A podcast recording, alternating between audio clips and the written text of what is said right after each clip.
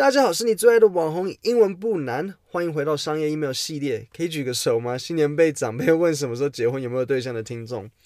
讲到这个，我有一个朋友跟我说，往年他是被问有没有女朋友，今年已经升级变成要不要我介绍对象给你。呃，如果你们需要介绍对象的，你写信过来给我，然后你就说你是男生女生，然后再找男生还是再找女生，我我试试看，我搞不好可以做一个就是约会不难给你们，OK。你们是我重视的听众，我一定帮到底。上一次教各位如何写一封好的感谢信，今天要教大家有礼貌的拒绝，之后包括表达不同意见，以及最后如何写好求职信。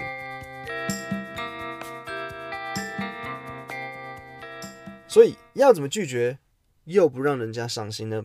假如说一位要约你出去的男生，头痛这个借口到底能用几次？要怎么跟他说你不喜欢他，但又不伤他的心？今天的内容是这样，我会先教你们几个可以用的句子，带一些情境，然后最后有一份回家作业让你们练习，写完然后寄给我，让我批改。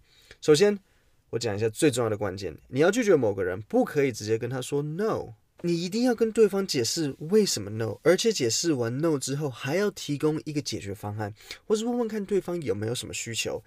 这个跟小朋友问你妈妈为什么我要把玩具放整齐，这个不一样。你可以直接跟小朋友说，因为我是你妈，叫你收玩具就是收玩具，你不用解释哦。嗯，因为我们这样才会养成好习惯呢。那小朋友问你，为什么我们要养成好习惯？你知道怎么解释？所以直接听妈妈的话比较快。但是商业 email 不一样，记得你要解释，然后提供一个解决方案。有了这个前提，我就来带一下实际方法。首先，拒绝人家要有步骤，三步骤：第一，一个简单的开头；第二，明确的不，第三收尾，那第四，如果要可以加一个 alternative solution，alternative a l t e r n a t i v e，意思就是像中文的另外。那你们知道 solution 是解决方法，合在一起 alternative solution 就是另外的解决方法。什么时候要加 alternative solution？要看嘛，看女生的客户跟你要什么，或是看写信给你的人要什么嘛。那假设客户写信问你可不可以打对折，没打人就不错了嘛，还打什么对折？这时候你就可能没有 alternative solution 可以给他，直接有礼貌的拒绝。但如果他问你说能不能提前或延后某个东西，也许你就可以讨论看看呢，也许你就可以帮忙他，所以你就能够提供 alternative solution。那就看你觉得你有没有办法做任何别的事情。因此，我为你们创了两个口诀。第一个叫做“一步收”，一一个简单的开头，不明确的不收收尾，一步收。第二个口诀是一步 A 收，一一个简单的开头，不明确的不 A alternative solution 收收尾。我这个口诀的，这口诀真棒，我我应该要赶快先去注释，免得被被你们抢先，然后。发大财，然后情境一，在这个情境，我假设客户写信跟你要求一个 discount，好，所以第一步是什么？一个简单的开头嘛，所以你可以先从一个 thanks 开始，Hi Jack，thanks for writing to us about the discount 或者是 promotion。第二步，明确的不，你没有办法给他 discount，记得用 unfortunately 这个字做衔接，unfortunately we are unable to offer。 A discount at the moment 啊，记不记得我跟你说拒绝人家的大原则是什么？解释嘛。如果你可以解释一下为什么你要拒绝他？Unfortunately, we are unable to offer a discount at the moment as we just ended our annual sale last week 啊。Annual sale, annual 的意思是年度，sale 是特卖会，annual sale 合在一起，年度特卖会。那这时候你可以选择直接收尾，或是给一个 A。 Alternative solution，那 alternative solution 有什么？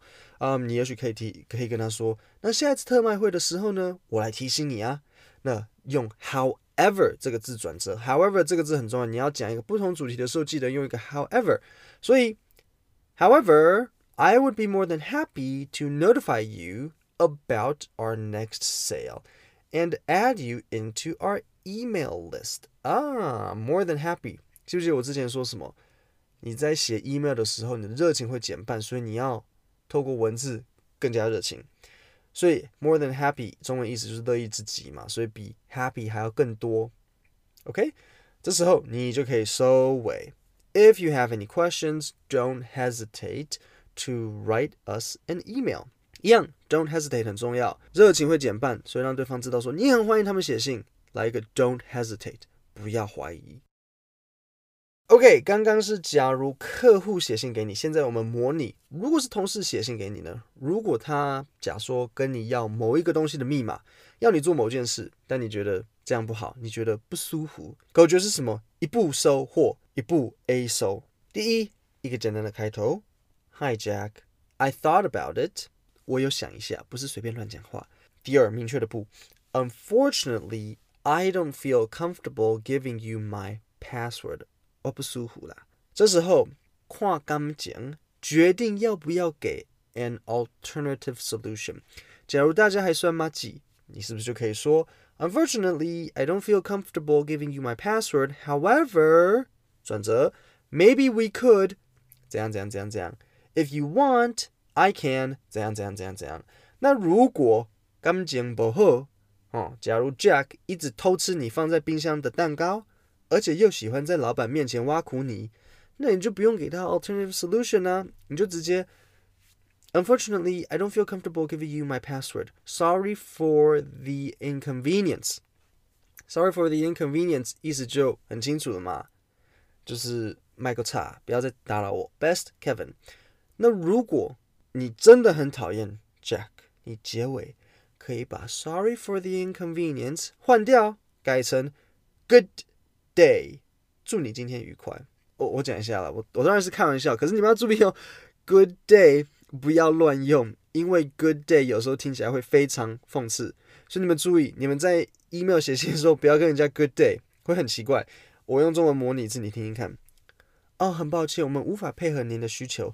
祝您今天愉快，这样懂吗？所以，呃，回到刚刚这个，如果是同事写信给你，你一样，要么。给他一个 alternative solution，就说，嗯，unfortunately I don't feel comfortable, I can't，怎样怎样，很清楚。但是同时你也希望表达说我很乐意帮忙，那你就可以提供一个说，我 maybe I can，干嘛干嘛干嘛，或者是我 if you need anything else, I would be more than happy to。OK，这样子就对了。好，现在我要出一个回家作业给你。OK，假设你们公司专门生产螺丝，而且你们是生产五寸螺丝。有一位客人算是你的大户，写信说这次他要十寸的螺丝，但你们就是没有生产，所以现在怎么办呢？你要有礼貌的告诉他你无法，然后帮他想个解决的代替方案。哦，也许你可以联络同业啊或什么的，这都可以。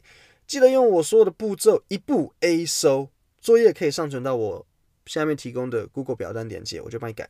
那最后呃，有几位听众。听完上一集感谢信，就在 Podcast 留言，我都有读，感谢。至于那些还没给我评价和五颗星的观众，赶快打开 iPhone 的 Podcast 留评价和星星，否则我要跟你说 Good day。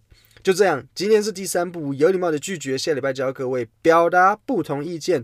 如果还没听上一部如何写一封好的感谢信，赶快去听。今天就到这里，谢谢大家。